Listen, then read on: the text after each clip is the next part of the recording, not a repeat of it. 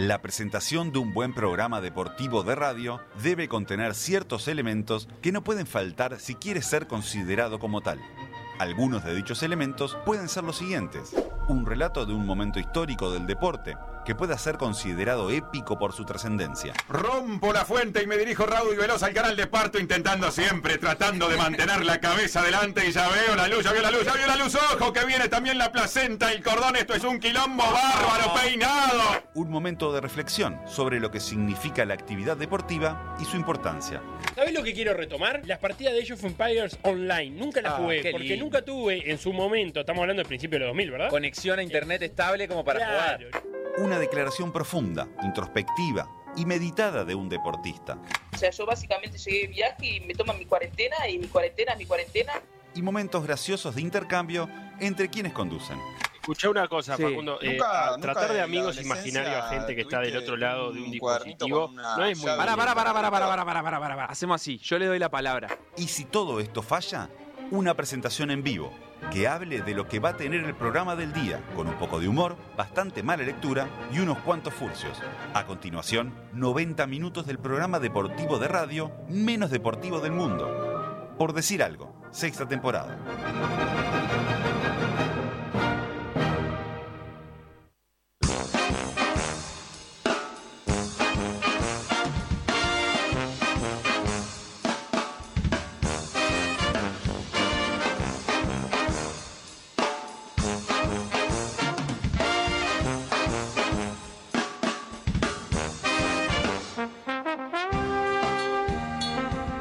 Que murió Ennio Morricone?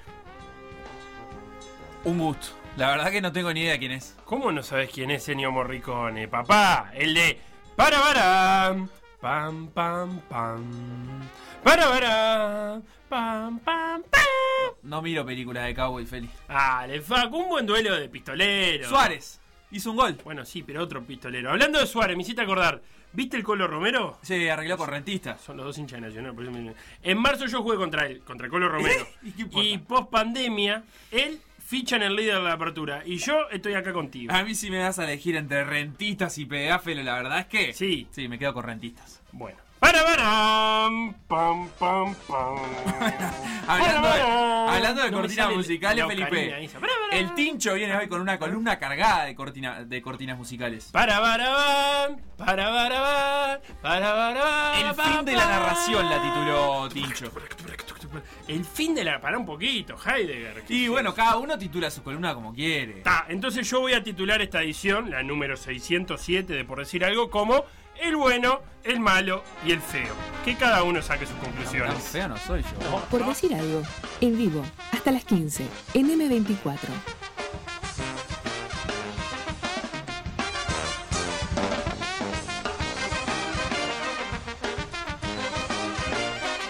Bueno, sonó fuerte el fin de semana, ahora ya vamos a saludar al chincho que está ahí. Lo primero que quiero decir es que la gente diga quién es el bueno, quién es el malo y quién es el feo, como consigna de tres personas que están al aire en estos momentos. Yo creo que salgo perdiendo ahí.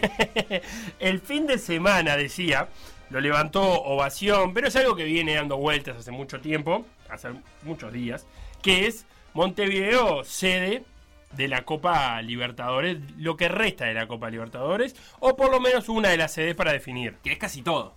que es casi todo, se jugaron nada más que dos fechas. Entonces, es hora de que lo pensemos en serio, porque ya ocupa espacio en los informativos. Entonces vamos a pensar en serio y para pensar en serio también pensemos cuáles son los antecedentes de grandes eventos deportivos en la capital uruguaya.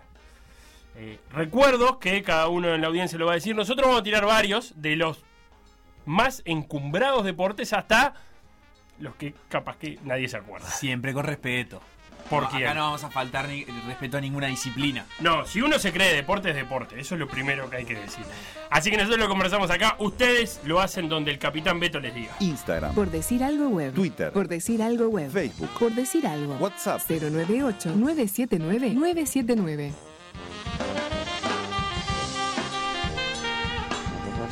Feli, lo que no hiciste vos lo voy a hacer yo.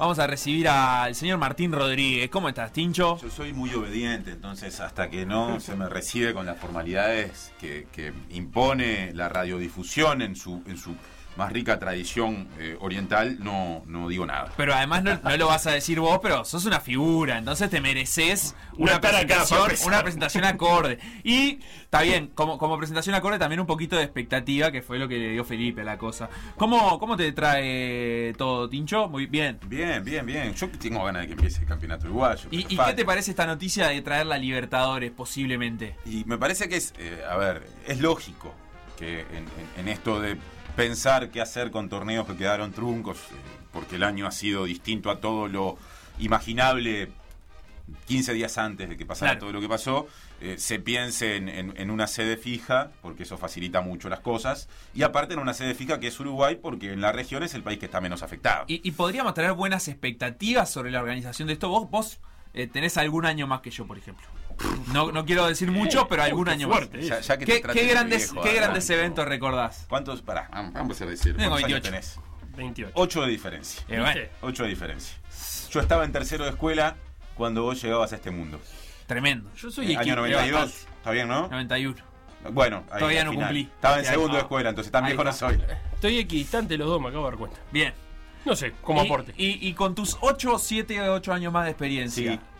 ¿Qué grandes eventos recordás acá deportivos en el Uruguay? Ya que me metí en el, en el túnel del tiempo de la escuela eh, número 13 Joaquín Mestre, Sí, de la calle Abacú 2120 entre Juan Ortiz y Saludos. Avenida Italia, Ah, eh, me voy a ir a, a sexto de escuela. O sea, Sí. de ese año ¿Abanderado? 91, no, No. no, Ah. no, no. De ese año 91 salto al año 95. Ah, El año bien. 95 para eh, el, digamos, el concepto de deporte uruguayo que es A, fútbol, B, básquetbol, fue un año muy fuerte Claro. porque se organizaron en Montevideo por última vez una Copa América de fútbol y por penúltima vez un sudamericano de básquetbol. Correcto. Después se repitió en 2003.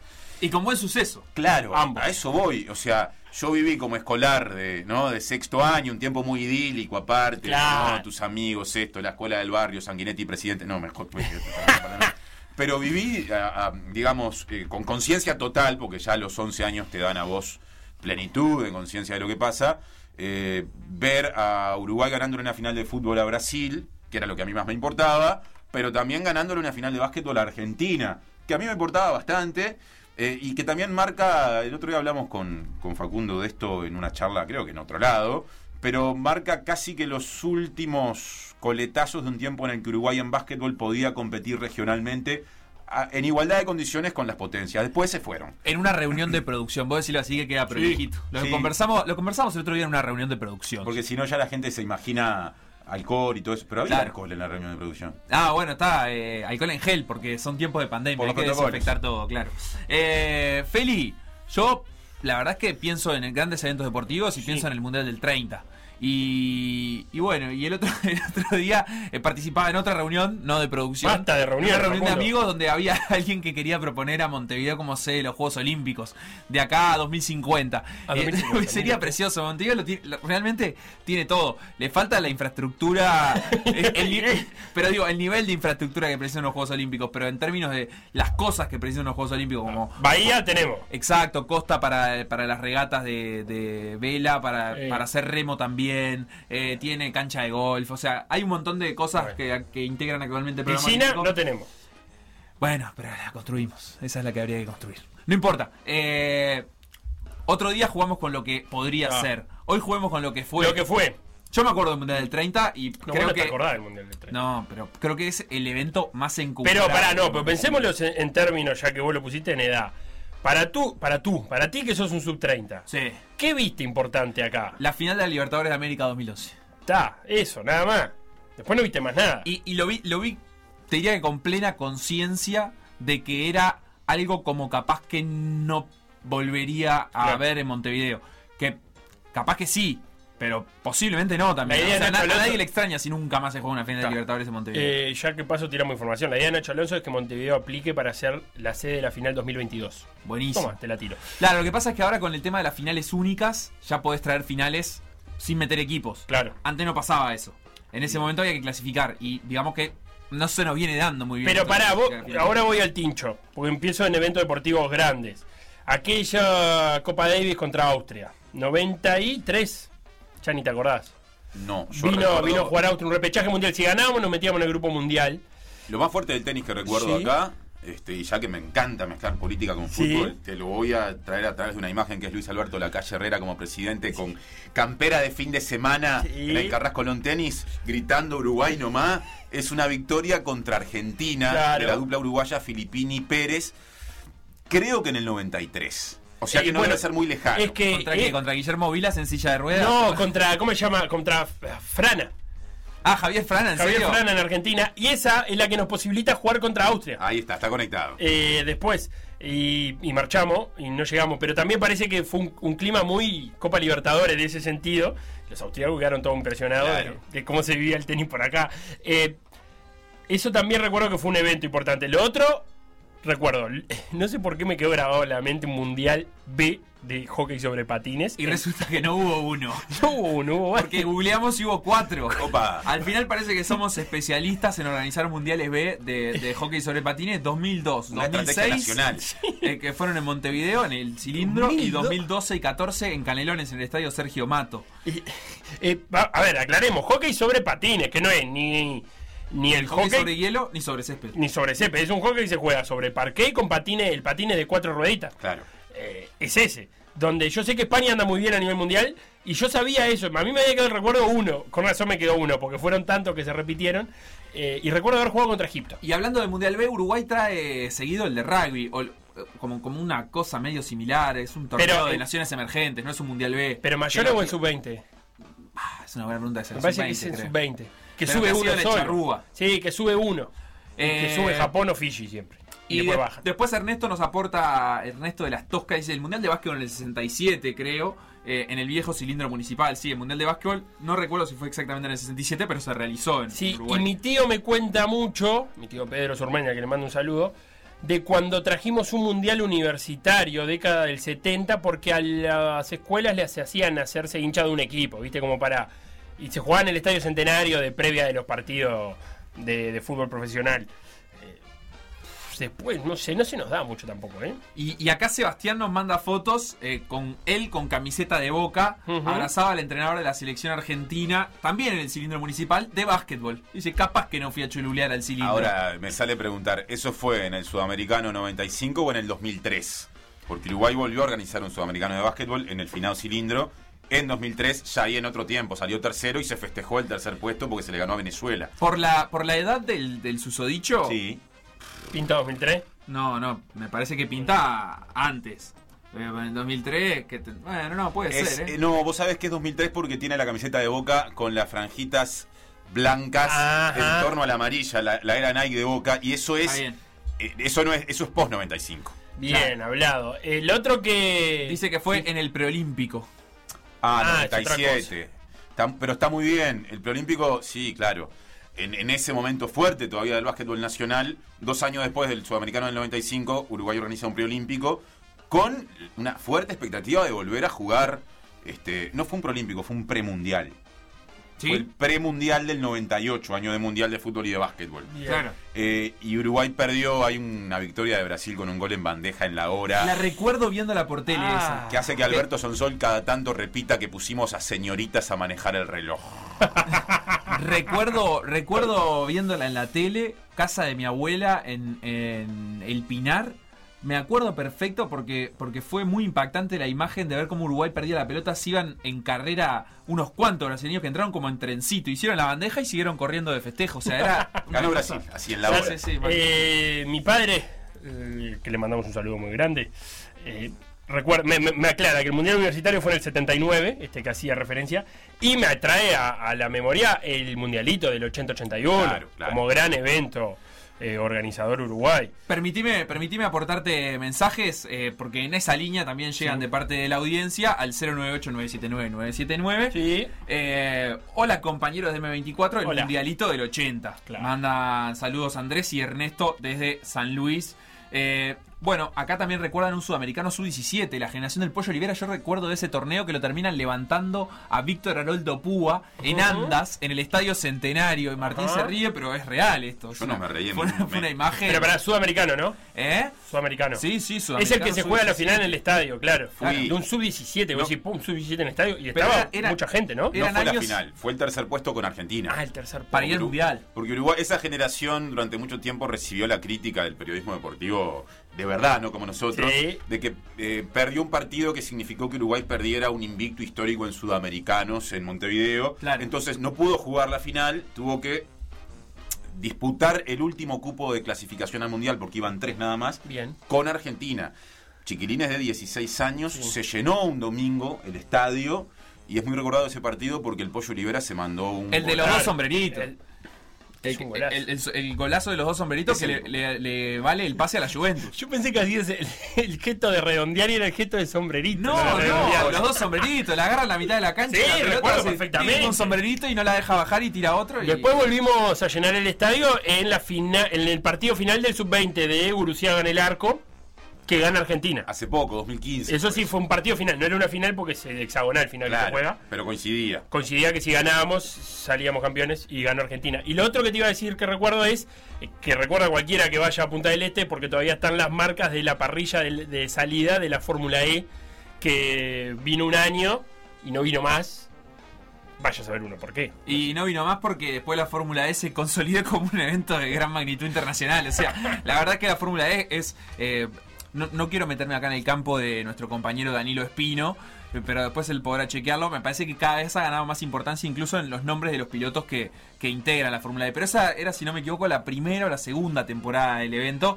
Y no, la verdad es que no es un evento menor, sobre todo en cuanto, más allá de la repercusión, en cuanto a, la- organización que conlleva. O sea, era un evento FIA de, de clase A, eh, en cuanto a, bueno, todo, todo lo que tenías que armar, los boxes, el circuito, eh, la- las posibilidades de transmisión televisiva. Y salió lindo, ¿eh? Yo recuerdo verlo por tele. Se veía muy lindo, Punta del O por algo no volvieron, en la Fórmula E. Y bueno, qué sé yo, los circuitos callejeros son difíciles, tenés que disponer de un montón de cosas.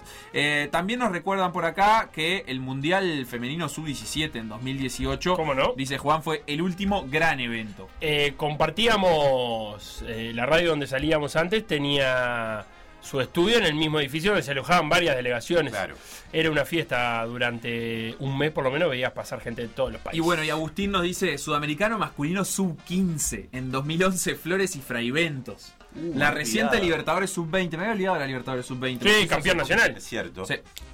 Y jugó River. Nacional, ah, sí, Nacional fue campeón, nacional, claro. Y en el sub-17, que mencionaron mundial femenino, en realidad en su momento se dijo que Uruguay había conseguido esa sede porque era parte de los méritos que tenías que acumular para aspirar a una candidatura a un mundial de mayores, porque todavía se hablaba de la posibilidad hoy, me parece ya enterrada, del 2030 compartido con Argentina y después los que se fueron sumando.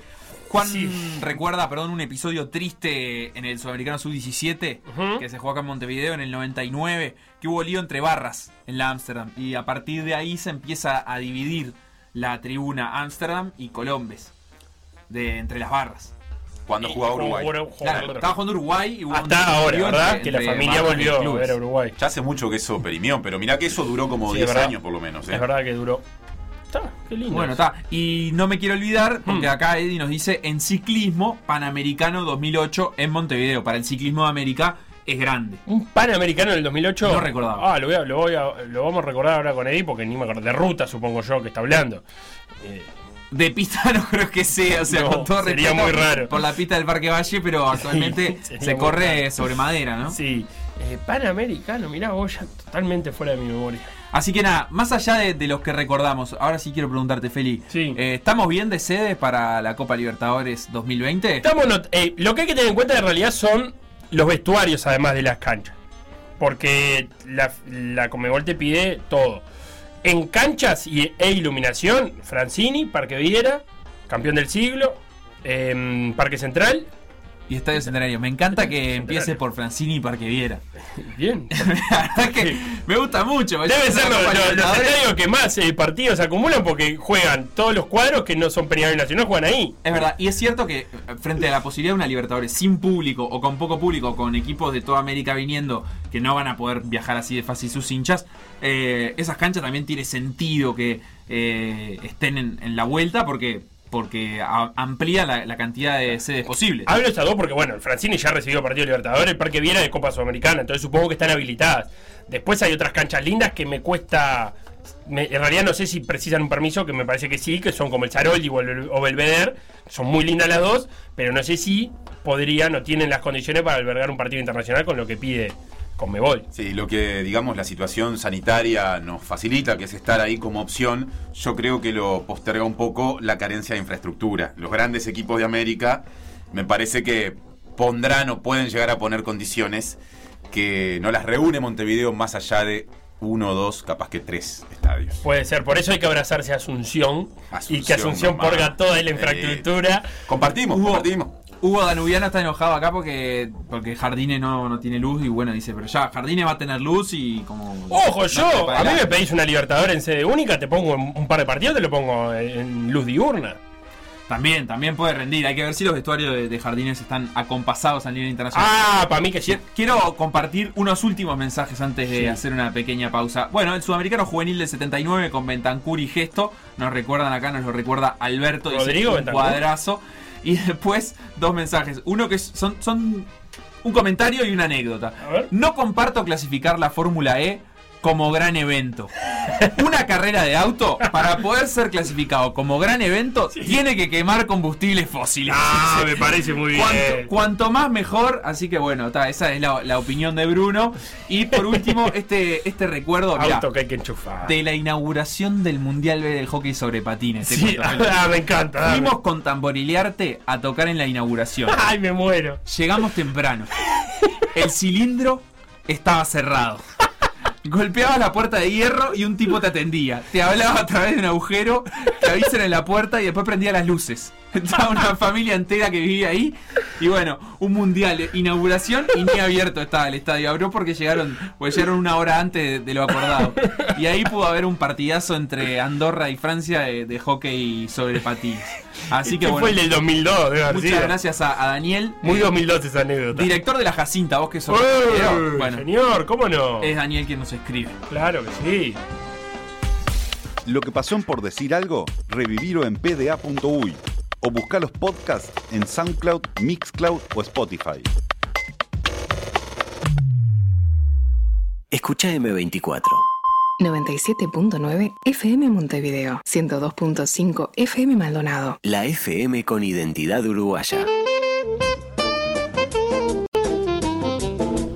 Sigue lloviendo mensajes con esta consigna. Eh, un eh, saludo a Daniel Siragusa, que no me salía el apellido y, me lo recuerda. acá, pero preguntámelo a mí que lo tengo. No, supe, laboró un par de años haciendo producción de llamadas y, y me tenía que atender el teléfono. Eh, se, ju- se jugó hace no mucho Copa en el Trócoli, nos dice un mensaje por acá. Y bueno, y nos recordaban que ya, ya lo habíamos mencionado, pero el mundialito, porque con la frase nunca debe haber venido tanto famoso junto. Y bueno, es un poco cierto, ¿no? El mundialito fue un evento grande, grande. De verdad. Eh, pero vayamos a la actualidad y dejemos un poco de lado la memoria. Eh, tengo tres nombres propios de jugadores con los cuales abrir este primer bloque. Uno es el, el de Luis Suárez, que volvió a hacer un gol ayer. El Barça fue un poco más parecido al Barça que todos esperábamos. Le ganó fácil al Villarreal, 4 a 1, eh, con gol de Suárez, traspase de Messi. Le hace la pelota, él define muy bien, pero la pelota hace un zapito en el pie del zaguero, termina entrando en un ángulo de, de Sergio Asenjo que, que la vio pasar. Me hizo acordar eh, al gol de Cavani contra Portugal. No.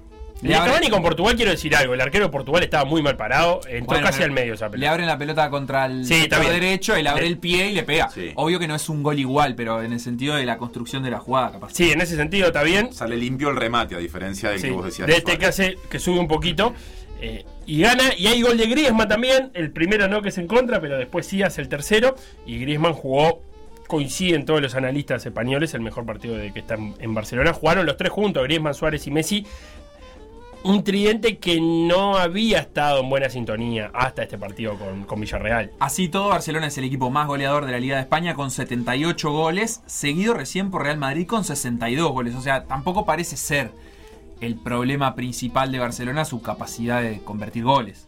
No, y, y en- pero los últimos partidos, estos empates, y, le- y lo último que le ha costado ganar ha sido a veces por falta de gol. Lo que pasa es que Bar- Barcelona tiene siempre ese comodín de Messi que quizás en una pelota quieta o en una genialidad te termina haciendo un gol y, no es tanto mérito de- mm, del equipo. Eh, volvió a ganar, Suárez empató a Kubala como el tercer mayor anotador en la historia de Barcelona. Y en una semana donde se habló muchísimo de la continuidad de Messi y por ende de la continuidad de Luis Suárez también. Qué lindo para, para repasar esos tiempos de, de los húngaros en, en el fútbol español, ¿eh? Kubala, Puskas. Y eran, Eh, eran los años aparte de, de- donde el profesionalismo se estaba recién abriendo camino y había que justificar esos pases que no era sencillo. Eh, yo no sé si Puskas no fue en su momento el pase más caro de la historia de- del fútbol de- cuando pasó al Barcelona. No, y ese tiempo de Hungría como país futbolero. Sí, eh, la cuenca, toda esa cuenca del Danubio, Austria, Hungría, República Checa, tuvo ahí sus momentos de, de gloria. eh, y, y- y con, bueno, con esa Hungría del 54 saliendo tercera, ganando el Uruguay y contando siempre que pierde la semifinal. Eh, perdón, saliendo segunda, le gana Uruguay. eh, pierde la final porque a Puskas le pegan un patadón en esa final con Alemania que le deja el tobillo inflado y el segundo tiempo además se largó a llover y los alemanes jugaron con tapones y los húngaros no. Era toda una novedad. Adidas, Adi, Adidas. Dassler atrás de Alemania había inventado los zapatos con, con, Crack. engan- con enganche, con tapones. Le valió un mundial. Sí, además dicen que los alemanes estaban encajados hasta la ceja, ¿no? En la del 54. Ah, qué fuerte eso que decís. Sí, no había control antidoping ahí, pero... La, la verdad es que un documento que, que he leído de esos años del fútbol español es un libro de Elenio Herrera. ¿Lo tenés a Elenio ¿Cómo Herrera? no? Otro entrenador que marcó Sí, época. tremendo. Pero en el Barcelona no le fue muy bien. Y hay, y hay como unas memorias de él de ese tiempo en Barcelona que dice que se paraban las ramblas a discutir con los hinchas. Claro, muy propio de ese tiempo también. Ahora es tanta la fama que tienen los, los jugadores y los entrenadores de este nivel que, que no pueden ir a pasear por las ramblas en Barcelona. Pero que domingueaban las ramblas y se paraba a discutir con los aficionados de Barcelona de por qué había hecho tal o cual cambio. Y estaba El leño más de corte defensivo, aparte, como Sí, entrenador. sí, sí. Entonces, por eso no, no, no terminó de cuajar. Y lo estaba, no me acuerdo si a Kubala o a Xibor, otro húngaro, medio que lo estaba retirando, como ya lo dejaba para el costado. Eh, pero lindo, lindo. Bueno, este Barcelona de ahora eh, sigue segundo porque Real Madrid ganó, esta vez 1 a 0. eh, no exento de polémica de nuevo, porque le dan un penal con intervención del VAR, un penal que para mí es el, el zaguero del Atlético de Bilbao pisa a Marcelo cuando entra al área. Lo pisa más como para marcar distancia porque no te termina llevando la pelota con esa pierna, sino con la otra. Pero resulta que hay un pisotón muy similar de Sergio Ramos eh, a Javier García, me parece, a Javi García me parece que es. Y Eh, pasa. y pasa. Algún periodista que leí por ahí me dice que la diferencia es que la pelota de Marcelo es con la pelota en, en disputa y, y la de Sergio Ramos no. No está la pelota en disputa ahí. Pero no deja de ser un pisotón. Eh, para un lado fue, para otro no. Ran, gran revuelo de nuevo. Ya salió hasta el presidente de Barcelona a quejarse del VAR. Pero lo cierto es que Real Madrid mantiene las distancias con, con Barcelona, Facu. Sí, un dato ahí. eh, 77 puntos Real Madrid, 73 Barcelona, que ha dilapidado la liga en las últimas 5 fechas, 3 empates, y eso es lo que le está costando caro hasta el momento. Mr. Chip tiraba el otro día en Twitter que nunca un equipo que lidere por 4 puntos la liga a falta de 4 fechas ha perdido esa ventaja. O sea, para él, como, como estadístico, está liquidado esto. Vamos a ver, qué sé yo, no sé qué opinas vos, Feli. Yo no, no soy tan aficionado al, al fútbol español No, es para un poder tema- tener una opinión. Pero es un tema de momentos. El Barcelona ahora con Villarreal sí demostró. eh, pero los tres empates consecutivos de Barcelona era, un- era un juego, un Barcelona que no fluía. Eh, eh, y el- Real Madrid está ganando hasta por castigo. Hasta cuando Claro. no le salen las cosas, igual gana. Mirando resultados me, me pasa un poco eso, ¿no? Que Madrid ha ganado los últimos partidos de forma un poco ajustada, que se puede tropezar una o dos veces de, acá que en los- las cuatro fechas que quedan. Ahí está la cosa, ¿no? Que no alcanza un tropezón. No, tienen que ser dos. ser Tiene dos. que ser dos. Dos Es- tropezones. eso lo va a hacer realmente difícil. Porque uno, por cómo viene, me parece que es razonable que pueda existir. Pero dos, para un cuadro que supuestamente tiene jugadores que cuando agarran la canaleta van para adelante cuando el objetivo está cerca, yo se me hace que es difícil que pase, ¿no? Te paso los otros dos nombres propios que tengo. Porque Eh, ¿querés antes, para, para redondear con Sí. esto, Real Madrid a la vez el viernes, Granada Real Madrid el lunes, Eh, y bueno, y después le queda Villarreal y Leganés. Ah, esos son los rivales de Real Madrid. No sé si te, te dice algo esto a vos. Repetime, Leganés, Leganés va a descender. Leganés es el último de los rivales. O sea, capaz que le toca definir la liga contra Leganés. O capaz que ya llega a Leganés es el segundo ganado. empezando abajo. Villarreal, Está peleando Copa. el penúltimo. De los toca. mejores que volvió post pandemia. Y los próximos dos partidos son a la vez primero, Granada después para Real Madrid. Nada, tiene un fixture bastante accesible. Y Barcelona tiene un fixture con Español, el clásico, pero Descendido. eh, Real Valladolid, Osasuna y también a la vez. También accesible porque el, el Valladolid quizás se termine salvando y sin pelear nada. Sí, la verdad que es difícil pensar en dos tropezones Real Madrid con ese fixture. Otros dos nombres propios, Felo. Te decía, uno es de Jonathan Urreta Vizcaya, que fue novedad entre ayer y hoy, que está muy cerca de desvincularse de Monterrey, porque mm, contaba el representante en derechos exclusivos que le queda un año de contrato en Monterrey. Entonces pensar en una extensión del préstamo de seis meses era como prácticamente ya liquidar el contrato porque le iban a quedar seis meses más. Entonces, están trabajando en una recesión. Parece que están las dos partes muy de acuerdo. Faltan ajustar detalles, aunque los detalles en el fútbol a veces complican. Pero que hay voluntad, tanto de club como de Urreta, de rescindir ese contrato y llegar como ficha, fecha, ficha, Ficha libre. a Peñarol y continuar por lo menos seis meses más y después verá si, si vendrán otras, otras ofertas.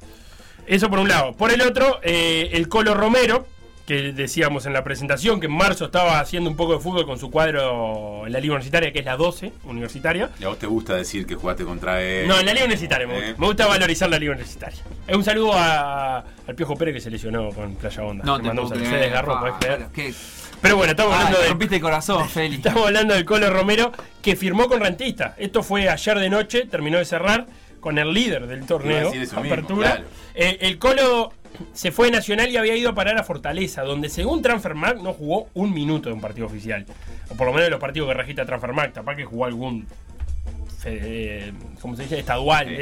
Pero bueno, el Colo va a, reforzar al, plantel de, rentistas. Esos son los pases de, de último momento. Bien, buenísimo. Eh, la verdad es que interesante contratación igual para rentistas, ¿no? O sea, eh, un jugador que como que tiene, tiene carpeta, tiene espalda en cuanto a nombre. eh, capaz que, no, no sé, pensando en, cómo se va a reanudar este torneo y, en cómo le van a encarar rentistas, cuánto, cuánto, podrá, cuánto podrá aportar. Porque ahora, ¿qué, qué piensan ustedes en cuanto a, a rentistas? Obviamente no, no, no, parte como un favorito por más que vaya primero, ¿no? Es que no lo era antes y no, no, tiene, no hay nada nuevo. O decir, pese a todo lo nuevo que hay, no hay nada que a vos te haga pensar que deba hacerlo. Seguramente sea un equipo con una gran confianza después de ese arranque. Pero también cortado por las dudas que nos generan todos los equipos, ¿no? Cómo reengancha después de- del impulso que se perdió. Claro, pero encontrarse que hay capaz que con algún nombre también más acostumbrado a, a este tipo de escenarios, no sé, le puede, le puede aportar desde el lado de la experiencia. Yo creo que Romero es un volante que a nivel local tiene una cantidad de antecedentes muy, muy interesantes al que quizá le ha faltado permitir que eso se extienda en otras ligas, ¿no? De repente Claro. ahí está lo que no consiguió en su carrera. Para cualquier equipo del medio creo que es un refuerzo muy interesante sin saber cómo está ahora. Me quedo con lo que decía Felo de la ausencia de minutos en, En su Fortaleza. Sí, y aparte recordemos que, que, que Rentistas había armado un cuadro con una mezcla de juveniles, pero con otros jugadores de mucha trayectoria, como eh, Ibazábal en el arco, como Rolín, como Malrechaufe, o Malrechau. ¿Cómo le dice usted a Malrechauf. Malrechaufe? Castellanizo a full. Feli, Eh, ¿quién di- quién Rodales, eh, Renato? César. ¿Cómo? ¿Quién dirige Rentistas? Nuestro amigo Capucci. ¿Y de dónde viene? De PDA. No, de la Liga Universitaria la también, Universitaria. Ahí me lo acota Sebastián, que nos habíamos olvidado de mencionar que Capucho dirige en la Liga Universitaria. Con doble C, Dirigía en la Capucho Liga se escribe, Universitaria. ¿no? Capuccio. Entonces sí. Capucio. Capucio. Capucio. Eh, Capucio estuvo en los micrófonos de PDA y ahí estuvimos repasando eh, en San Juan, si no me equivoco, de gran suceso, San Juan Universitario. Muy bien. Antes de, antes de pasarnos a la pausa y a los contenidos del día de hoy, que vamos a tenerlo al Tincho Rodríguez con su tercera columna de relato. El fin de la narración. Ahí está. Y que vamos a tener también una conversación con Eddie Manzulino, a ver, a conversar un poquito sobre el retorno del ciclismo, protocolos y, y cómo va a ser la vuelta. Te leo un mensajito más de Migue que dice, y este es un evento no menor, eh, el de la UFC en el Antel Arena Es se verdad. realizó el año pasado, ni más ni menos. Tuvimos ¿no? acá al Minotauro. Acá no. en otra radio. No, acá por en decir este algo. programa. Acá por decir algo estuvo el Minotauro y el luchador brasileño cuyo nombre se me escapa porque fue el único rankeado top 10 que vino Claro. a pelear, que le costó, top 10 no, top 20, no sé, los rankings creo que van hasta el 20. El único que tenía ranking y le costó encontrar una pelea. Todo eso me acuerdo.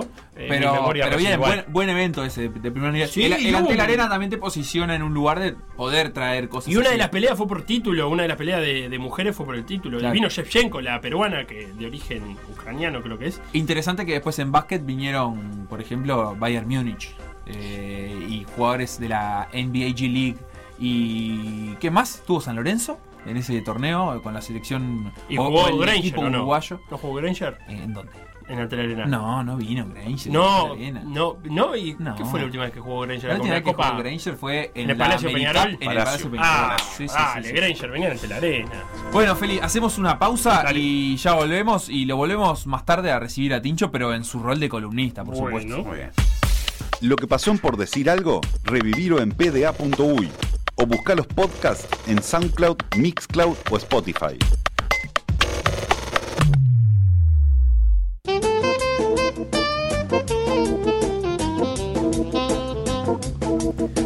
Estamos de vuelta para recibir, ya en otro rol, al señor Martín Rodríguez en su tercera columna sobre relato, este ciclo de columnas sobre su actividad profesional, eh, que de alguna manera inaugura lo que van a ser las transmisiones de, de PDA en M24, matando un poquito la abstinencia, porque el fútbol todavía no vuelve, así que Tincho puede, cuando no relatar, por lo menos hablar de relato.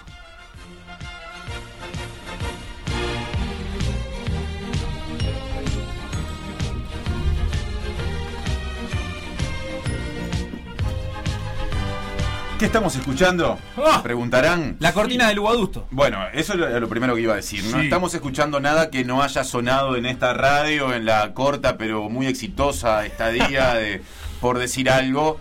eh, y, y de otros eh, emprendimientos como todo por la misma plata que tengo entendido, adusto también este, frecuente. Integra. Tengo entendido que es así. Digo bien, ¿no? Eh, sí, correctísimo. ahora. Bueno, lo que estamos escuchando se llama The Liberty Bell, Campana de Libertad. Es una marcha, no militar, pero sí una marcha compuesta por un músico que fue militar estadounidense, murió hace mucho, en el 32, llamado John Philip Sousa, que fue conocido como el rey de las marchas. John Philip Sousa John Philip Sousa. Gran nombre. parece un montevideano cualquiera. No. Pero no lo es. John Es un- Philip. John John Philip. Philip, Claro, ahí ahí no, ahí es donde no, claro, claro. Sousa sí. Wilson, Washington, John Philip. Igual es raro, ¿no? En Estados Unidos, más allá de que es una sociedad cosmopolita, John Philip Sousa, un apellido, parece que tenía ascendencia portuguesa. Ah, Eso bien. es lo que lo explica. Sousa con S las dos veces. Ah, bien, bien, bien, bien. Y el hombre se dedicaba a hacer marchas. El rey de las marchas, le decía. Por ejemplo, la de Crónica TV, ustedes Sí. la conocen, ¿no? Para, para, para, para, para, para, Claro. pa, pa, pa. ¿También? John Philip Sousa. El Washington Post tiene una que no voy a tararear porque no recuerdo. John Philip Sousa, y de verdad podríamos mencionar una cantidad, ¿no? Bueno, vamos ya a agendar ese nombre. Y en un momento pasó, este, fue muy importante adusto eh, para que yo pudiera seguir esta pista, que alguien, supongo yo que de los canales 10 y 12, que eran los que en mi infancia, por eso estamos escuchando esto, eh, utilizaban esta cortina en sus transmisiones televisivas, tomó esa base y la modernizó. Lo que estamos oyendo no es una versión original, sino que Ah. es una versión noventosa de una música que para todos quienes vimos fútbol en televisión en aquel tiempo, es el equivalente a la música de Tenfield hoy o la de torneos y competencias antes en la Argentina. Y viene bien que la escuchemos porque la columna de hoy, tercera de relato en Por Decir Algo, se va a centrar en el relato televisivo. Bien. Hemos hablado mucho del radial, ¿verdad? Hablamos del radial, hablamos de las escuelas. La columna pasada fue de las escuelas, ¿verdad? Claro. Y sus alumnos, Víctor Hugo Morales y Solé por el otro lado. Y Pero ahora siempre en el dial. siempre en el dial. Y ahora toca dar el paso a la tele, que es un Claro. relato que yo me imagino también tuvo su tiempo para encontrar sus tiempos y sus formas de decir. Y su evolución también, ¿no? Ahí hay, me parece que eh, un eh, concepto fundamental eh, que no descubre nada, pero que a veces la gente que no trabaja en esto de repente no lo tiene del todo claro al comienzo, y es que no es lo mismo relatar en tele que en radio, se ejerce de forma distinta el oficio, y hay un personaje que en general no genera mucha simpatía en Uruguay, pero que hace muy bien su trabajo, que nos va a servir de ejemplo en la comparación consigo mismo en los dos formatos. Don Mariano Clos, bienvenido a Por Decir Algo. El pelotazo frontal, la mete metiendo Federico Fernández, va rechazando llevó la pelota a la mitad de la cancha, no podía Miquel, va luchando por el balón, lo toca por atrás Messi, le va sacando Mascherano, habilitado Di María para el gol, enfrenta al arquero y está, lo tiene cruzado, viene palo, rebote del arquero, otra vez Di María, el tiro al arco de Messi, gol, gol.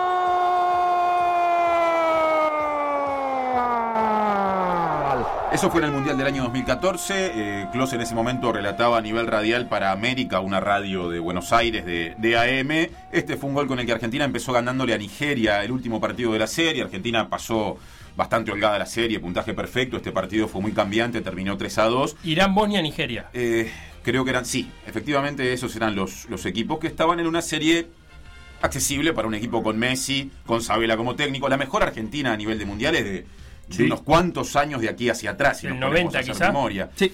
De- Posiblemente. En cuanto a resultado, del 90 para acá, la En mejor. resultados sí, en resultados sí, después capaz que hay otras discusiones, pero me parece que, que es un equipo que con todo lo que le ha costado a Argentina es muy recordado. Este close es el radial. Me gustó lo que escuchamos. Muy Me gustó. dinámico, bastante Mucha claro palabra. su dicción. Me Bueno, gustó. ahora vamos a escuchar al otro close.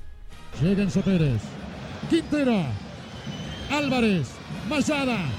Pelota para Quintero. Atención, Quintero. ¡Gol!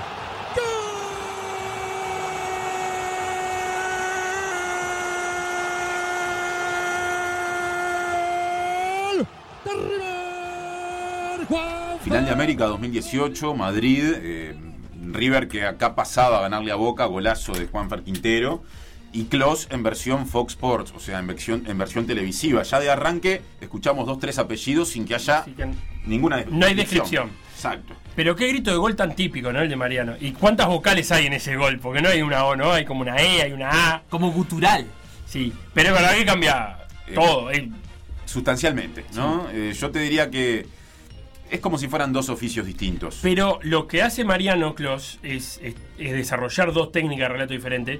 No es algo que yo vea muy seguido en otros relatores de radio que dan el paso a la televisión. Que al final termina haciendo radio en televisión y termina, termina siendo bastante incómodo para el televidente verlo. Es, es un equilibrio muy difícil de encontrar ese. También es cierto que, el- no me quiero adelantar a temas que ya vamos a hablar, pero que el concepto de relato televisivo de hoy no es tan radical como el de otros momentos anteriores a Clos, cuando había mucho miedo a cometer el error que vos recién marcabas, entonces el relato televisivo era una cosa muy acartonada. Por lo pronto, quiero recordar algo que compartimos acá en la primera columna, ¿no? Eh, comparamos el relato del gol de Maradona, del más recordado contra los ingleses, que no, no es el de la mano, por lo menos en mi caso, sino del otro, por Víctor Hugo en radio y por Mauro Viale en televisión. Y yo en aquel momento conté las palabras, 118 a 42. Maradona. Según Maradona. el contador, herramientas, Word de mi computadora, me dio eso, ¿no? Yo cito la fuente por las dudas, ¿no? Textual. 118 palabras Víctor Hugo en radio, 42 este, Mauro Viale En en, tele. televisión. Ahí hay un primer, eh, una primera conclusión bien clara. En el relato televisivo vos tenés que podar la narración. Porque esto a los relatores nos cuesta mucho, ¿no? El ego siempre pesa, pero el protagonismo no es del relator. eh, como mediador absoluto entre lo que pasa en la cancha y la persona que está escuchando. El, protago- el protagonismo es de la imagen. Entonces el relator tiene que encontrar una manera de acompañar la imagen que sea, en primer lugar, precisa en cuanto al manejo de la información, esencial, quién tiene la pelota. Y en segundo lugar, si se puede, con algo de creatividad. Y yo creo que ahí está el gran desafío. Encontrar un nivel de creatividad, me parece que eso es lo que exige la audiencia, por lo menos desde los 90, que no tenían los primeros relatores televisivos, que eran casi que militares cumpliendo a rajatabla su función de decir nombres y apellidos de jugadores y no mucho más que gol cerrando rápido. Hay un ejemplo, hablando de militares y de televisaciones, Sí. que voy a sacar, es un audio bien breve el que viene, de comienzos de la década del 80. Venancio. Ustedes lo vieron. Saque de arco. Carlos Prieto no era militar, era civil. Bien. Eh, yo te diría que es el principal relator televisivo de la década del 80 de Uruguay, muy vinculado a Estadio 1, que como programa y productora en aquel tiempo era como una máquina de, de transmitir eventos deportivos. Lo que escuchamos es una jugada en la que Venancio le pega hacia arriba, ¿no? erra un gol, se podría decir, en el Mundialito del 80, contra Italia, segundo partido. Prieto utiliza ahí uno de sus latiguillos. El ustedes lo vieron. yo lo conocí hace mucho tiempo a Carlos Prieto, eh, hice una pasantía en Radio Oriental, Mm. él era un veterano integrante de la mesa de hora 25 y me dijo que en realidad, el ustedes lo vieron, él lo inventó porque era una manera de sacarse de encima la eh, obligación de comentar jugadas a veces un poco dudosas. Ustedes lo vieron. Y corría la imagen sin que nadie No agregara nada. había comentario en esa época, ¿no? Había, pero quizá con menos protagonismo que ahora. Claro. Pero de todos modos, lo de Prieto creo que tiene eh, otro sentido si lo vemos más en profundidad y es cómo en la transmisión televisiva el silencio es un elemento. Es decir, Claro. no hay que llenar el tiempo con palabras. Hay que mechar palabras con silencios. Y creo que eso Prieto lo hacía muy bien. Y, y déjame agregarle un elemento más en su defensa, es que las transmisiones televisivas de antes no tenían la calidad de imagen que hay ahora. Entonces, también el ustedes lo vieron puede funcionar como una cosa de, bueno, ustedes lo vieron, pero en realidad ninguno de nosotros vio demasiado porque porque no hay el detalle que hay ahora. Ahora, más allá de que yo te puedo decir, vos lo viste, eh, te puedo comentar con, con más precisión lo que está pasando, porque tenemos 170 tomas, calidad de HD, de, cámara lenta. Eh, me parece que eso también agrega otra, otra facilidad al comentarista o al relator del partido para describir eso que, que viste o para analizarlo. Eh, la tecnología en esto eh, creo que incide mucho en lo que podemos como comunicadores hacer o proponernos hacer cuando vemos un partido de fútbol. Eh, yo no quiero que nos quedemos solo con el Prieto eh, que contaba una jugada que no terminaba en gol, siendo que en el Mundialito Uruguay celebró unos cuantos goles y terminó levantando la copa. Claro. Así que vamos a darle otra chance más a Carlito. Vamos, Venancio Ramos, faltan ocho minutos. Pelota para Rubén Paz, se mete por derecha, marca Tardelli. Ahí llega Venancio Ramos. Quito bien Shirea.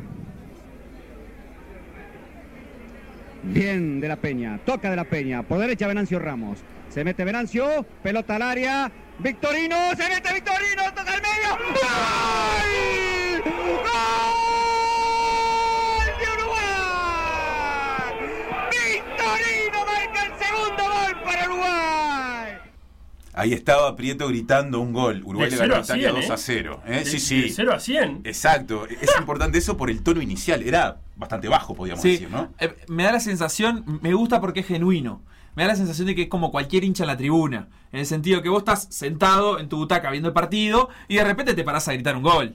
Y, y tiene, tiene como esa cosa genuina que capaz que a los relatores actuales de televisión hay veces que no les creo el grito emocionado de gol. Bueno, eh, acá hablamos hace un par de semanas de la competencia por ver quién grita más en la que entramos los relatores a partir de Sudáfrica, ¿no? Que Claro. creo que está bueno que lo podamos reacomodar eso porque a veces termina ocurriendo que gritamos excesivamente goles por una primera fase de torneo, de repente cuando eh, no ameritaba que el grito sea tan fuerte. Esto era campeonato muy importante en un tiempo muy especial del país también. Uruguay venía de quedar afuera de mundiales, le estaba ganando a Italia. Con este resultado ya se metía en la final. Le había ganado Holanda el primer partido. ¿no? Y acá se cerraba con este gol de Victorino, un golazo, domina con el pecho y define en el largo del Ámsterdam ese partido contra Italia con el 2 a 0. Hay otra cosa interesante de los relatos televisivos que es un gran enemigo de esa metáfora mucho más común en radio, y es la brevedad del tiempo post grito de gol.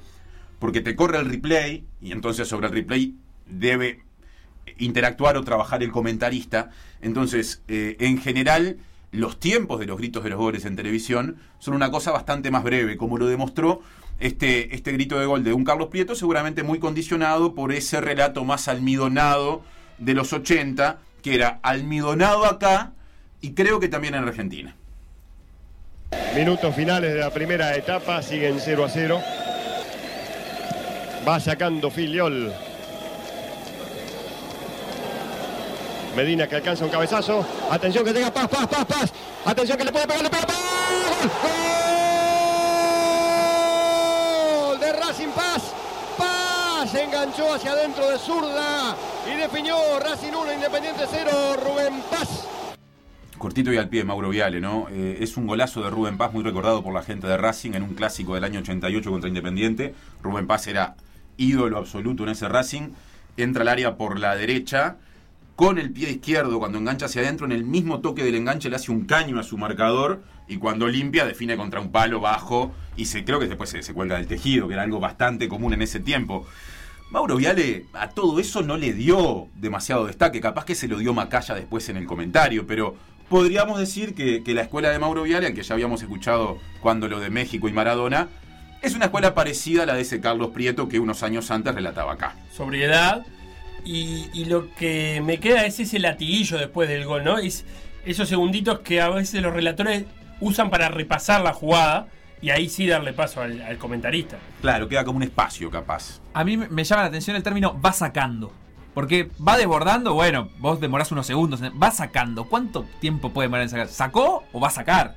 Va sacando. che. Como algo prolongado, digo, en, en el uso de, la- de esa terminología.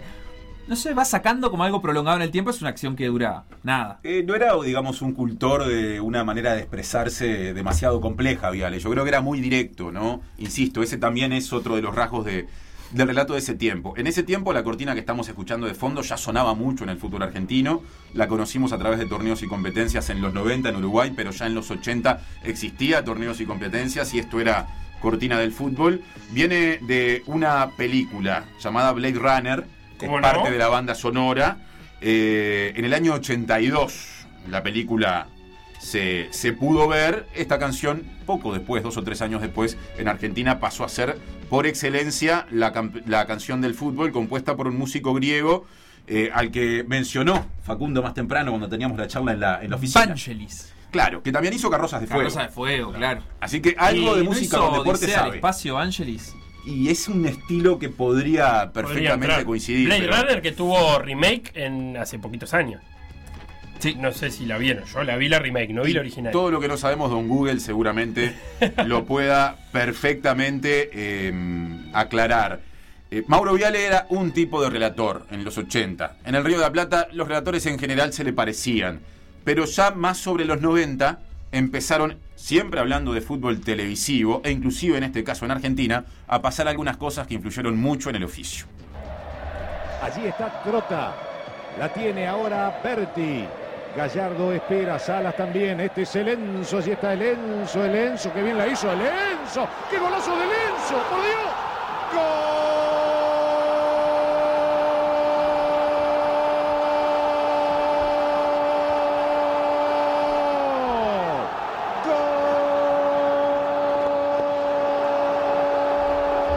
Marcelo Araujo, la voz por excelencia del fútbol argentino, por lo menos de mi infancia. Yo la época de Mauro Viale conscientemente no la viví. Y yo siento que hay diferencias que quedan muy claras en la comparación con su antecesor. Porque creo que es quien lo sucede, hay como un traspaso ahí en un momento en torneos y competencias. ¿Cuáles les vienen a la cabeza después de escuchar el, el Viale de Rubén Paz y Racing y el, y el Araujo de Francesco Nierri? Hay una entonación diferente, hay un manejo de tonos diferentes, ¿no? Eh, El Enzo es algo que nunca diría Viale. Pero- incluso diría Enzo Francescoli, capaz. El, Y el- nombre y apellido. Y el destaque de qué golazo es distinto. No recuerdo si el relato de Viale destacaba el golazo de Paz, pero además lo hace con otro sentimiento. Claro, porque no es solo usar la palabra golazo, está bien eso que dice Facundo. También es la, eh, la potencia, la importancia que vos le das en el tono a lo que estás diciendo. Araujo aparte era y es un personaje. Se me viene a la cabeza el esta es Crazy Macaya, el si hace este gol fulano me voy, y desaparecía de la transmisión durante algunos minutos y quedaba Macaya ahí estirando al aire diciendo... También es cierto que en ese personaje que Araujo construyó, la sobriedad de Macaya siempre le sirvió para hacer, para que su Olmedo tuviera un portales al lado, digamos, ¿no? El, el correcto y el loco que se va de libreto y vuelve. Eh, Araujo claramente con sus inflexiones, con, con el mayor uso de las palabras, sin pasar a ser radial, claramente hay en él una evolución hacia eso, inaugura una nueva etapa del relato televisivo, que es una etapa en la que creo que el desafío, siempre primero, de dar bien la información, pelota y jugador, empieza a requerir, quizá porque la tribuna, la gente lo empezó a pedir, algo más entretenido, algo que acompañe un poquito mejor la imagen sin invadirla, que insisto, es el desafío de todo relator televisivo. En torneos y competencias en Argentina, eso con Araujo ocurrió. Y en Uruguay en ese tiempo teníamos también a torneos y competencias en versión local como empresa adjudicataria de derechos televisivos y un estilo de relato eh, no tan osado como el de Araujo en Argentina, pero no tan acartonado como el de Viale o de Prieto. Y la pelota para De Lima solo, De Lima solo, De Lima solo, gol.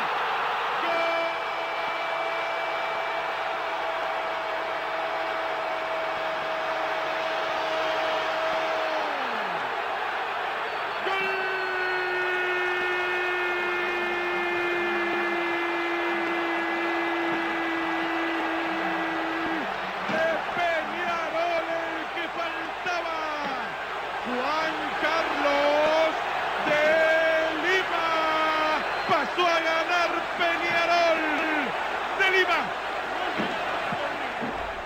3 a 2 ganó Peñarol ese partido, semifinal del uruguayo del 97, puertas de quinquenio. Está bien definirlo así. Sí, y Andrés eh, siempre dice que eh, toda su década del 90 está asociada a esta voz. Pablo Carlián, ¿no? que fue el relator de torneos y competencias del Uruguay, que es la empresa, eh, la primera empresa adjudicataria de la primera venta de derechos más o menos en el formato actual. Este, en realidad hubo una primera voz que fue Roberto Moar en el año 94, en el que se dio una cosa muy extraña y fue que los derechos estaban vendidos pero no había pantalla para pasar los partidos, entonces se grababan compactos a los que Moar les ponía su voz de noche en una productora. Claro. En el 95 viene Carlián con Javier de León y hacen dupla y ya ahí hay, creo que TVC en aquel momento era como la, la pantalla de salida, digamos. Y claro, el, el grito de Carlián está muy asociado a tiempos de victorias de Peñarol a nivel local.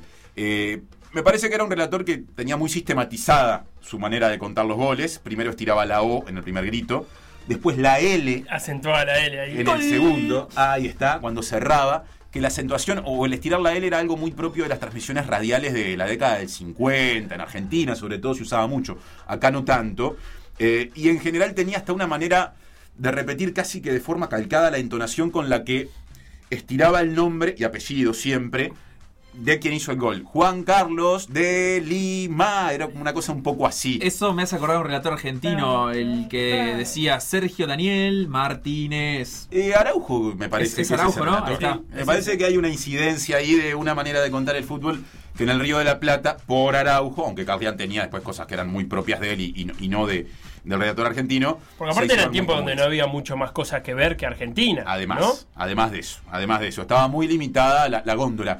El cable recién empezaba a instalarse. Claro, finales de los 90. Yo, eh, cuando hablábamos de estas columnas, yo te hablaba de, de Luis Omar Tapia como un relator que, que marcó mi adolescencia, pero ya estamos hablando de principios de los 2000. Entonces, eh, en los 90, si vos querías eh, tener una escuela de relator de televisión, era Argentina y poca cosa más. Aparte la potencia de los medios en Argentina, la instalación de las grandes cadenas internacionales en Buenos Aires hicieron que se generara, y de hecho es lo que ocurre, una industria del relato y del comentario del evento que vos quieras y para buena parte de las Américas en Buenos Aires. Claro, esto de Tapia sucede por eso mismo, ¿no? Porque estaba instalado ESPN, bueno, Tapia da, da con ese mercado y como que copa la Champions, que en ese momento eh, se El fútbol pasaba por europeo ahí. en general. Sí, pero sobre, creo que sobre todo la Champions, no sé si todas las ligas europeas iban por ahí. Por, No, por la Liga Española ESPN. seguro.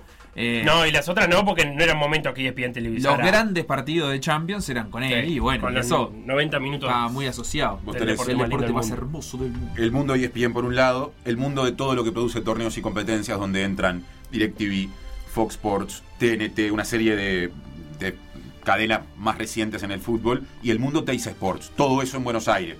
Eso creo Claro. que explica esa invasión cultural que hemos padecido en el relato televisivo. Claro, y este Luis Omar Tapia era pre-ESPN Buenos Aires, porque ahora los relatores de ESPN también son argentinos en su mayoría. Luis Omar Tapia es...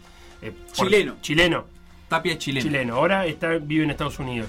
Eh, pero eran previo a eso. Ahora sí se parece un poco más ESPN a este mundo por estar instalado en Buenos Aires. Eh, además de los nombres que mencionamos, hay otros capaz que, digamos, con un anclaje en la época más conservadora en cuanto a, a lo que un relator de tele se animaba a decir, pero que relataron mucho el Uruguay, como por ejemplo Juan Carlos Celsa, que es hace más de 20 años comentarista de la transmisión exclusiva y única de- del fútbol local uruguayo, pero que relataba primero en Canal 4 y después inclusive lo hizo en algún partido en Canal 10. Eduardo Rivas viene de ese tiempo, Juan Gallardo en su momento también en Canal 12, Roberto Moar más reciente, pero también en su momento en la televisión, Roberto Moar le empezó a dar algunos mm, algunas cosas distintas a, a la narración, sobre todo a partir del uso de ciertos latiguillos, de cierta dinámica. La gente del interior siempre menciona a un relator que yo escuché una sola vez, pero que para quienes veían el fútbol a través de la red era el relator único llamado Gerardo Zucotti.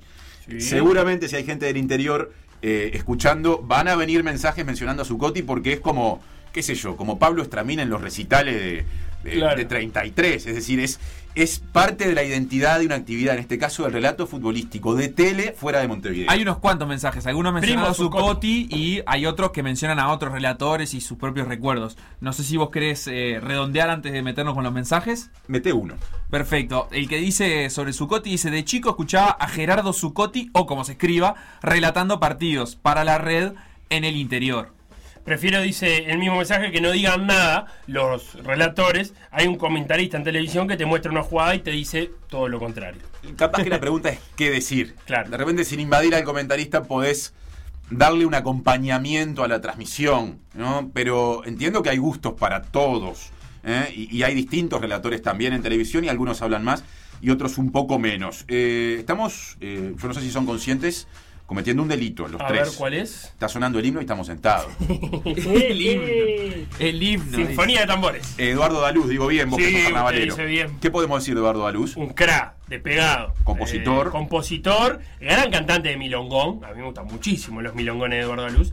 Y el, el- el encargado de esta cortina del tema. ¿Puedo preguntar cuál es el origen de esto? O sea, ¿se hace para un carnaval y después queda como cortina de Tenfield? ¿Se hace para eh, presentar a los conjuntos en el teatro verano y después no, no, no, para no. todo lo demás? Quiero que esté mi padre Se- escuchando para que me, me lo confirme, pero para mí es encargo de Tenfield. Se la encargan directamente. Sí, la verdad que la Pero pegó. vamos La a pegó. confirmarlo O sea, con Marcelo Fernández. Si yo encargo una canción para mi empresa y me dan esto, la verdad que todo el dinero que pagué Mirá, está bien pago. escribiendo, dice el WhatsApp. Ahí está, claro, está, está, pero con la ansiedad, Marcelo, Claro, tratando de aportar ese dato. Eh, simplemente, Tenfield se funda en el 99 o adquiere derechos a partir de la primera fecha de clausura de ese año y hace una apuesta por música nacional en las cortinas de sus principales productos. Las transmisiones con Sinfonía de Tambores, lo que escuchamos, y la apertura de Pasión con Jorge Nasser. Eh, y esa canción me da una pasión qué que, que se fue reversionando muchas veces. Hubo jugadores bailando en un momento, por y ejemplo dominando pelota. comenzando la década del 2000. Y bueno, y, y por más que ya no trabaja más en Tenfield, las transmisiones de Tenfield, volviendo al relato, están muy asociadas a una voz que escuchamos a continuación. Revienta el número 2. A correr Romero con el Kili González.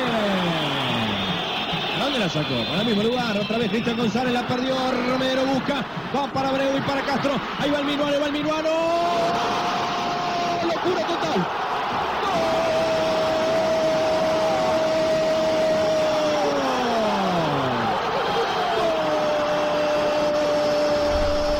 Si escuchamos a Carlián contando un clásico que dio vuelta Peñarol para empatar, porque en el mundo Uruguay eso es fundamental para que un proyecto Sí. deportivo pujante como este pueda crecer, tenemos que poner a otro relator contando un clásico que dio vuelta Nacional. año Ah, hubo. 2004.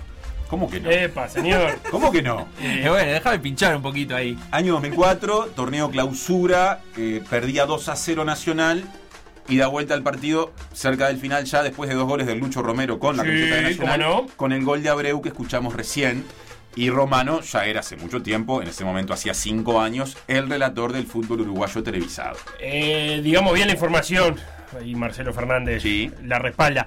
La compuso para Eduardo Luz para Sierra Leona, 1993, primer premio del carnaval. Y Tenfield la adoptó. Tremendo. Así que era del 93. Tenía seis años ya. Sí. Qué visión el eh, productor de Tenfield que dijo, es esta. Es esta esta. es la canción para nuestra transmisión. La verdad, un aplauso para él. Los relatos de Para Romano durante 20 años prácticamente estuvieron en Tenfield. Sí. Hay un hilo, ¿no? En cuanto a, a la televisación y los relatos televisivos desde que se venden derechos con el actual formato. Carslian, Romano, Sonsol, que es mucho más reciente. Romano es lejos el que estuvo más tiempo en esa función. Me parece que le dio una impronta distinta, creo que consolidó ese cambio hacia algo menos estructurado, menos acartonado, que ya venía dándose desde comienzo de los años 90, con unas eh, frases, unos latiguillos, unas inflexiones muy La propias. más que- linda del alma, frutilla. Ahí tenemos frases, por ejemplo, jugando mucho también con la posibilidad que te da ser, sobre todo en eliminatorias, la única voz que cuenta los partidos de Uruguay, lo que te permite jugar con el hincha en ese tipo de creaciones, ¿no? Lo de la más linda del alma, claramente. Hay un tipo de inflexión que tiene Romano que yo creo que ha ido haciendo escuela en algunos relatores jóvenes que quieren incursionar en el relato televisivo. Eh, y, es por esto mismo alguien muy metido en la cabeza de la gente en Uruguay hoy, cuando vos preguntás por relatores de televisión, ¿no? Porque 20 años eh, en un trabajo, en una pantalla, salvo los mundiales, monopólica, vos te permite ganarte ese lugar, sobre todo si lo haces bien y, y con mucho profesionalismo. Me, me parece un excelente relator y me pasa eso de que me cuesta mucho ver un partido de la selección y entrar en el clima. O sea, por lo menos para mí los partidos de selección son algo muy importante. Soy más hincha de la selección que de cualquier equipo. Y, y me cuesta mucho entrar en clima del partido, del equipo que a mí más me gusta ver, si, si no suena la voz de Romano. Capaz que con los años puedo abandonar eso. Ojalá que, Tincho en TV ojalá que pueda aceptar Ey, la diversidad. Tincho en TV Ciudad. No, bueno, pero yo no le voy a mentir a Tincho, que está acá al lado mío, no, no le voy a decir una mentira. Vos Me nunca cuesta- mientas, Facundo. Vos siempre decís la verdad. Me cuesta Vos mucho, Con la verdad mucho. hasta la muerte. Ni ofendo ni temo. Eh, eh, me parece que queda bastante no, claro que hemos entrado en un tipo de mm, ejecución del oficio muy distinta a la radial, ¿no? Y esto nos conecta con el título inicial de la columna, el fin de la narración. Eh, en realidad la narración no se termina.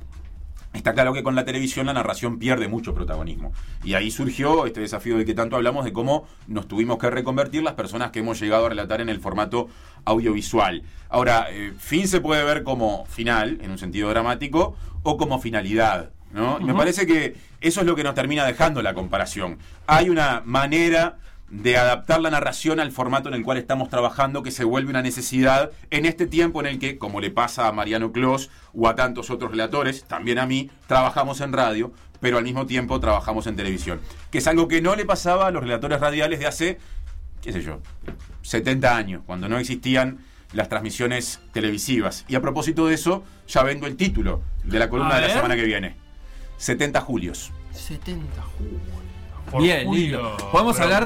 ¿Por Julio Toyos? No sé. Podemos hablar de una narración Julio integrada, Ríos. ¿no? Integrada entre, entre el relato y también eh, la, la- la pantalla, la televisión. Llegan un montón de mensajes. Qué feo que Algunos- dejaste afuera el bambino Ponzi y, su- y sus canciones. Pasa que en este tema, cuando entras a Sí, hay hablar, quedan afuera tantos. Nada, si él decidió dejarlo afuera, lo dejó afuera, qué sé yo. Eh, final Copa Libertad, bueno, esto era para, para Ah. el consigna inicial, Boca Cruzeiro por el 79. Bueno, también se jugó la batalla de Montevideo entre Celtic y Racing. Sí, cómo no, Eh, final la tercera Intercontinental. Eh, bueno, el Omi dice carslianista y de, de leonista de la primera hora. Eh, ¿Se acuerda de algún relato en particular? Eso de pasar de 0 a 100 en el relato me pasaba con Figueredo en Sudáfrica. Relataba como sentado en el living comiendo una picada y de la nada salía un grito desaforado mezclado con llanto y no me resultaba creíble. Yo estuve ahí, el libro de dice. Ignacio. Díganle a Tincho Hmm. que es el mejor de todos. Y le propongo que puedan hablar del futuro de los relatores en Uruguay, tomando en cuenta que muchos vienen de tiempo pasado. Un abrazo de gol desde Chile, manda Alfonso Zúñiga. Abrazo, Alfonso. Qué grande Alfonso. Eh, Zucotti relataba y Salsamendi comentaba. Zucotti decía, y ustedes lo vieron. Eh, comenta Caleando. Mirá vos, tomaba lo de Prieto entonces. El periomanchaje de PDA no puede más. Recuerdo ¡Epa! con mucha alegría ese clásico Nacional Nacional, Marce. No, ese fuiste vos, el que le diste para atrás, el clásico Bueno, a vuelta. Pero ya estaba buscando generar este tipo de. No, aparte, por ahí, por ahí también viene el clásico del grillito Vizcayzacú, ¿no? Es por esos años. Eh, es posterior, es 2009, cinco años Ah, después. no, nada que ver. Acá dice Gabriel que ese clásico lo dio vuelta nacional porque estaba Lucho, que estaba acostumbrado a dar vuelta a clásicos, pero con la rayada. Dice que Qué dolor. en los 90 le encantó escuchar Quinqueño de- de la- en la voz de Carslian. Así que bueno, esos eran un poquito los, los mensajes que llegaban eh, en esta columna del día de Tincho. Y 70 julios queda para el lunes que viene. Entonces, Hasta 70 julios. Opa. Lo que pasó en por decir algo, revivirlo en pda.uy o buscar los podcasts en SoundCloud, Mixcloud o Spotify. Por decir algo. Seguinos en Facebook, Instagram, Twitter o Spotify.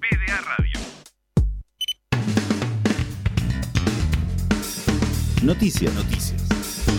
Ganó el Brescia del Memo López, Felo, por Brescia no primera vez en la historia el Brescia del Memo López ganó. Y hay que decirlo, porque bien que le dimos bola cuando se comió 6 con el Inter. Y No, y si antes bien también. todavía faltan 8 fechas y no pierden la ilusión de permanecer en seriedad, está complicado. El dato negativo es que el equipo sigue en zona de descenso. Actualmente penúltimo, 6 puntos detrás de Genoa, que es el que el primero que se estaría salvando, digamos. O sea, está a 6 puntos de la salvación. El dato positivo es que de los 4 equipos que disputan estos 3 lugares del descenso, Brescia es el que acumuló más puntos en las últimas 4 fechas. Tiene un total de 5 unidades. En esa tabla, eh, apartada, digamos, ficticia, le siguen Génova con 2, Spal con 1 y Leche sin unidades. O sea, es el Brescia es el que viene con mejor momento. Próxima fecha, contra Torino, que viene décimo sexto y con 3 derrotas al hilo. No se me quede, Memo, por favor. Alguna vuelta le vamos a encontrar, como decía la vela. Noticias. Noticias. Volvió a la Fórmula 1 y pasó de todo en el Gran Premio de Austria. El ganador fue Valtteri Bottas, finlandés de Mercedes, Eso no es mucha sorpresa porque su escudería es favorita desde hace muchos años. Always. Lo notable es que Hamilton salió segundo en la pista, pero fue sancionado por no respetar una bandera amarilla. Me chicos, muero. Y cayó al quinto puesto. Eso le dio el segundo lugar del podio a Leclerc de Ferrari y el tercero a Lando Norris de. McLaren. Esto último sí que fue noticia porque es apenas el segundo podio de este equipo desde el 2014 para acá. Y lo curioso es que fue el segundo consecutivo. ¿Sabés cómo, cuándo había sido el anterior? ¿Cuándo? En Brasil. ¿Y sabés cómo? En 2019. Sí. Sainz se subió al tercer lugar cuando Hamilton recibió una penalización de 5 segundos exactamente igual, la misma historia que ayer. ¿Sabes lo que dijo Lando cuando, cuando subió al podio ayer? ¿Qué dijo? ¿Qué tal Lando? La parte triste es que ni en Brasil ni ayer los pilotos de McLaren se subieron al podio literalmente. En Brasil porque la sanción llegó más tarde y ayer porque no hubo ni podio, ni público, ni todas esas cosas lindas que hacíamos antes del virus. La próxima carrera será este domingo 12 de julio en Austria y no, no me estoy equivocando, pasa que tenemos un calendario reformado y se correrán varias carreras en circuitos repetidos. PDA Radio. En M24. M24.com.uy. PDA.uy.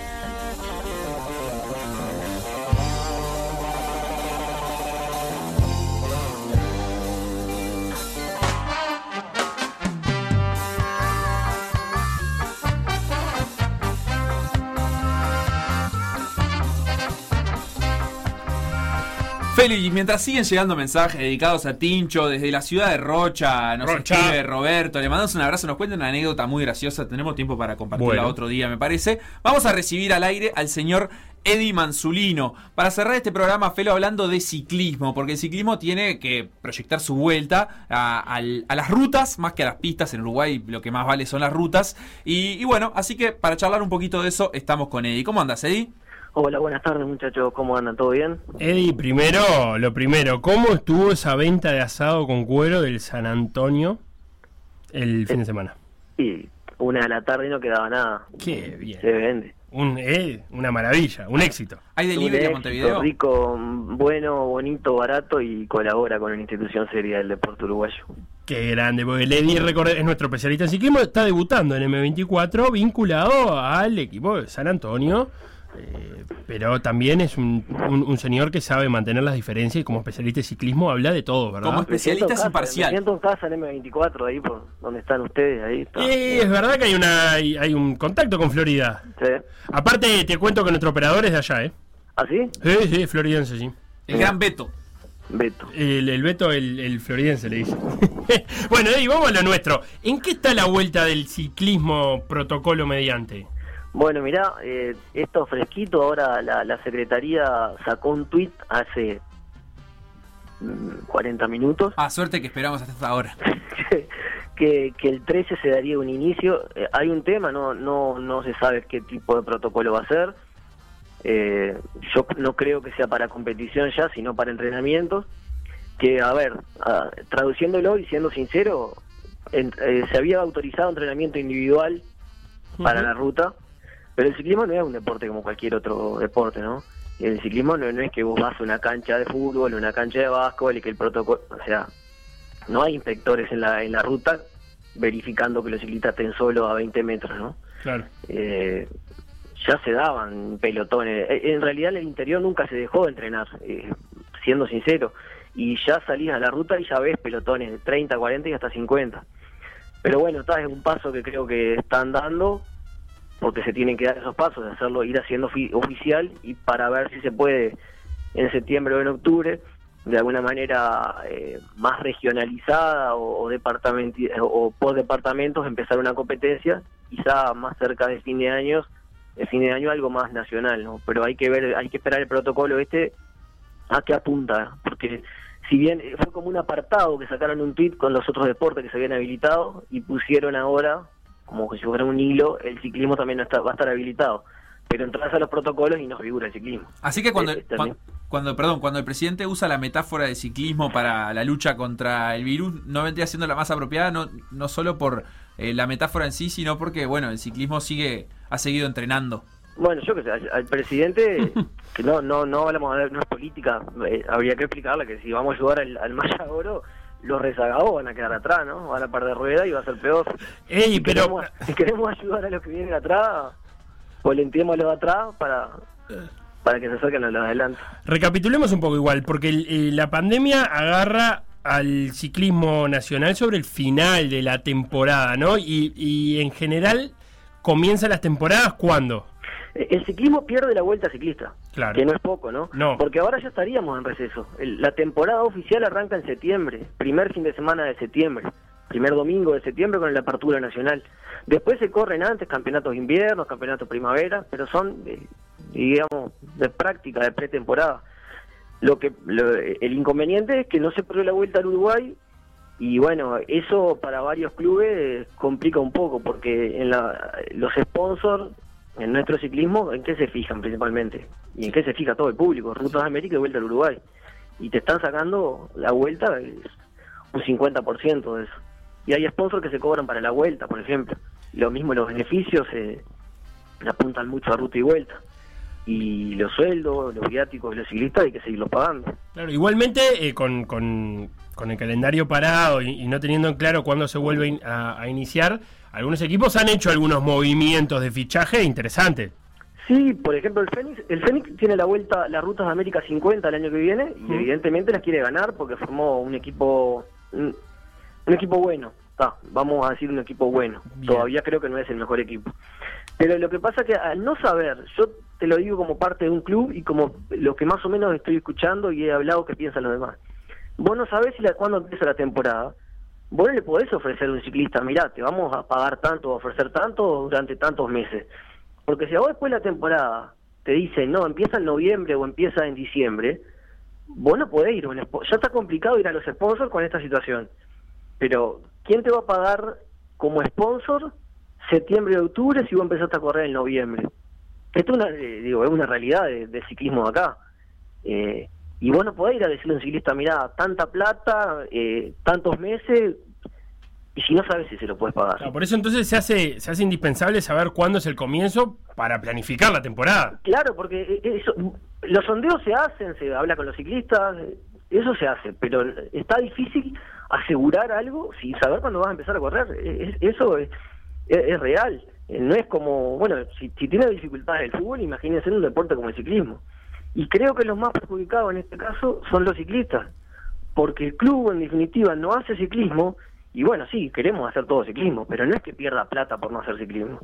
Pero el ciclista que cobra un viático, que no viven del ciclismo, pero a, a- a un deportista vos quizás le sacás una parte de sus ingresos y es complicado, ¿no? Mantenerse cuatro o cinco meses sin cobrar esa parte de, de sus ingresos por no saber cuándo se empieza la temporada. Capaz que no vive de eso, pero sí se le complica para mantener esa dedicación de, de horas de entrenamiento que, que tendría habitualmente, o de alimentación y, y- y De- condiciones profesionales. dedicación y dedicación y no sé a, a una persona a un deportista que vive en el interior de- del país son diferentes los costos para vivir en el interior que acá en Montevideo estamos hablando de algo bajo vos le sacás un vos le quitas un viático mensual de 10 12 mil 15 mil pesos y estamos hablando que no es poca plata para el interior del país por ejemplo Eh, no es un platal pero estamos hablando de, de de dinero que sirve y que complementa sus trabajos eh, particulares, ¿no? Bueno, y ni que hablar de la, como decís vos, de la dedicación. Y mismo los ciclistas no saben, apuntás una ruta de América o apuntás una vuelta al Uruguay y cuándo empezás a competir, cómo empezás a entrenar, las cargas. Eddie, cerramos, cerramos este contacto con un panorama bien cortito del, del ciclismo internacional, que ese sí se vio afectado fuerte porque se llevó puesto el Giro de Italia, el Tour de France, y quien dice que no la Vuelta a España también, ¿no? Sí, y ahora va a salir todo apretado, eh, va a correr todo apretado. Por ejemplo, va a haber un día que se va a correr Giro de Italia, la última etapa de Giro de Italia, la Vuelta a España y la París-Roubaix. Todo el mismo día. Todo el mismo día. Ay, mamá. Así que, y bueno, es, va, va a ser complicado. Pero bueno, los clubes quieren correr y van a correr y bueno, vamos a tener acá, inclusive, por, hasta Uruguay va a tener manera. La Vuelta a Burgos se va a televisar por BTV. Por ETV, no hay pantalla, no, no, hay, no hay actividad acá en Uruguay. Va a estar lindo. Bueno, pero entonces esto que me estás contando puede ser una buena opción para aquellos o juveniles ciclistas que proyectan y no van a tener a su líder de filas en carreras que habitualmente lo tendrían, ¿no? O aquellos eternos segundones que, que piden paso para ser primero. Bueno, no, buen entrenamiento fuerte para los ciclistas, porque una carrera de segundo nivel, pero de segundo orden, pero o un buen entrenamiento para llegar a las otras. No, en ese caso la vuelta a Burgos. Digo, si La coincide, como decís vos, ese último día de sí, Giro. Sí, porque el- por lo que se está viendo, el Tour de Francia van a apuntar la mayoría y creo que el Giro de Italia se puede dar, eh, se, se puede dar para algún nombre que no que no se escucha mucho. Bien, vamos Para- por ese para- Ryder del, del 2020 entonces, que aparezca. Mm, No, no sé si es la, pero bueno, aparece seguro. Eddie Manzolino, muchísimas gracias por estos minutos con nosotros. Gracias a ustedes, que pasen bien, muchachos.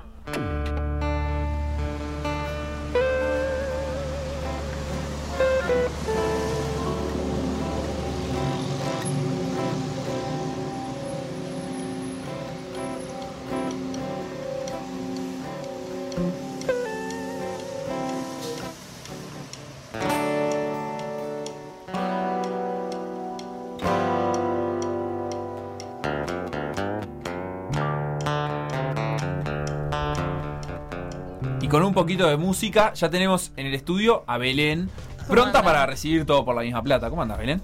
Bien, precioso acá después de un fin de semana frío pero lindo, eh, con muchas, muchas, muchas ganas de hacer radio. Bueno. Y ¿Y qué traes? Al contrario de vos, plata de hoy. Yo no, si mirá si vine con todas las ganas, con toda la Ah, fuerza. bueno. Belén. qué cosa linda es hacer radio, qué Ah, medio, qué medio lindo para trabajar, ¿no? Sí, hermoso. A mí es el que más me gusta.